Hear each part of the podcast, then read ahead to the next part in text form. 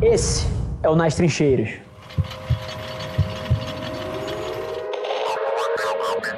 Marketing cada vez mais é a mistura entre arte e ciência, né? É a mistura entre o lado direito e o lado esquerdo do cérebro. E as pessoas mais incríveis que eu conheço são as pessoas que conseguem equilibrar os dois. E mesmo que ela seja muito mais propensa para o lado da criatividade, ela não negligencia o lado dos dados e dos insights e tudo que a tecnologia pode dar. E ao mesmo tempo, se ela for uma pessoa mais pragmática, é, mais matemática, mais estatística, ela também não subvaloriza o valor da criatividade.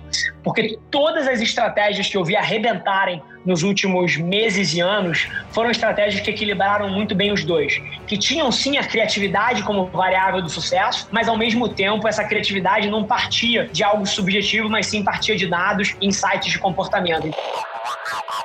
É curioso que nos últimos 18 meses eu tive que desaprender algumas coisas que eu achava que eram verdades absolutas. Então a capacidade de aprender e desaprender se torna crucial num mundo cada vez mais dinâmico.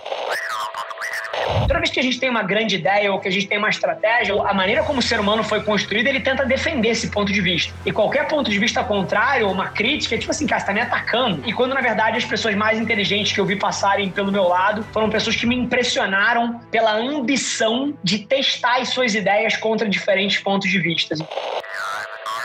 E, e, aqui é curioso, tá? Por tá, trabalhar em equipe, cara, esse é o tipo de coisa que todos vocês aí conhecem intelectualmente e valorizam, mas eu duvido que vocês estejam no, no potencial máximo desse conceito. E, principalmente na área de marketing, é uma área com opiniões muito fortes, né? Todo mundo sabe o caminho, todo mundo sabe, cara, para onde tem que ir. E o processo de você trabalhar em equipe, de você ter humildade intelectual, de aceitar ideias que desafiam as suas, de aceitar inputs dos outros. É, e nesse processo de colaboração, você melhorar as suas ideias é uma coisa que eu acho que é, é grande característica dos criativos e dos marqueteiros e dos estrategistas do futuro. Porque as pessoas mais inteligentes que eu conheço são pessoas que não tentam estar tá certas, mas são pessoas que tentam descobrir o que é o certo, o que é o caminho certo. E esse é um conceito que, mais uma vez, ele pode parecer intelectualmente fácil, mas é difícil de você aplicar. As pessoas que mais me impressionaram nos últimos dois anos são pessoas, inclusive, que ativamente buscam pontos de vista contrários aos seus. Ou seja, eu tenho uma ideia aqui, ah, o caminho é A. E aí eu busco as cinco pessoas mais inteligentes que eu conheço, que estão no meu time, ou estão perto de mim, e falo assim, cara, critica isso aqui, por favor. Onde você acha que eu posso estar errado? O que você acha que pode ser feito de uma outra maneira? As pessoas mais inteligentes que eu conheço são pessoas que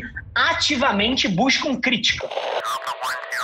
Eu, nos últimos três anos de vida, eu vi as salas dos boards e as salas das grandes companhias não ligarem a mínima para as redes sociais e para a internet. E eu vi, nos últimos 12 meses, todos os CEOs querendo se tornar especialistas no assunto e, e esse negócio, cara, permeando a companhia inteira de uma forma quase que absurda. Então eu vivi os dois mundos. Eu vi as salas onde os boards, cara, nem queriam nem saber o que raios era isso. E eu vejo um mundo hoje em dia onde todo mundo valoriza esse negócio. E aqui curioso, tá? A forma de, de valorizar isso para investidores e dentro do board, eu acho que as companhias já fazem, tá? Você vê empresas, vou pegar dois exemplos aqui, como a Natura, que quando fecharam um contrato global para atender nos Estados Unidos junto da VaynerMedia, que é uma powerhouse de comunicação no, nos Estados Unidos, a gente tem até uma JV com eles, que é de um amigo nosso aqui chamado Gary Vee, não sei se vocês conhecem, mas cara, quando ela fechou o contrato com a Vayner, ela anunciou no release trimestral deles. A Natura achou um fato tão relevante ter fechado um contrato com a Vayner que botou no release trimestral dos investidores e o CFO parou para falar disso. Então isso já existe nas empresas mais modernas. Do outro lado, você pega uma Magalu que tem feito aquisição atrás de aquisição de ativos de social, de digital e anuncia isso, cara, com grandes estratégias de PR também. Até um grupo SBF, que é o dono da Centauro, que compra um canal de YouTube como Desimpedidos. Então, assim, esse é um assunto que já é relevante. Agora,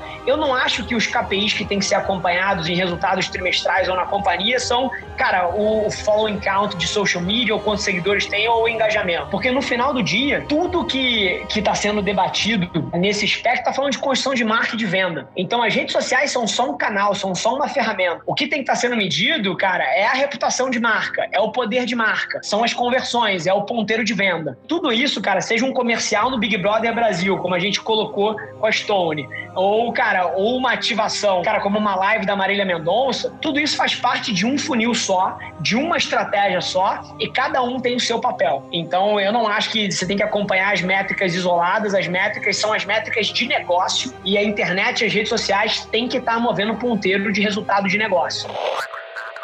Esse foi mais um episódio da nossa experiência em áudio. E como eu já falei, eu adoraria saber que você está gostando do que a gente está compartilhando por aqui. Então não esquece, se você está tirando valor desse conteúdo, ia significar o um mundo para mim, que você tirasse um print da sua tela, postasse no Stories me marcando e aproveita para ir na sua plataforma favorita também e deixar um rating de cinco estrelas e um comentário lá, ajudando a gente a construir essa comunidade tão vibrante que move o Brasil para frente através do empreendedorismo e que fala desse Brasil que dá certo. É um prazer ter vocês comigo e a gente se vê no próximo episódio do podcast.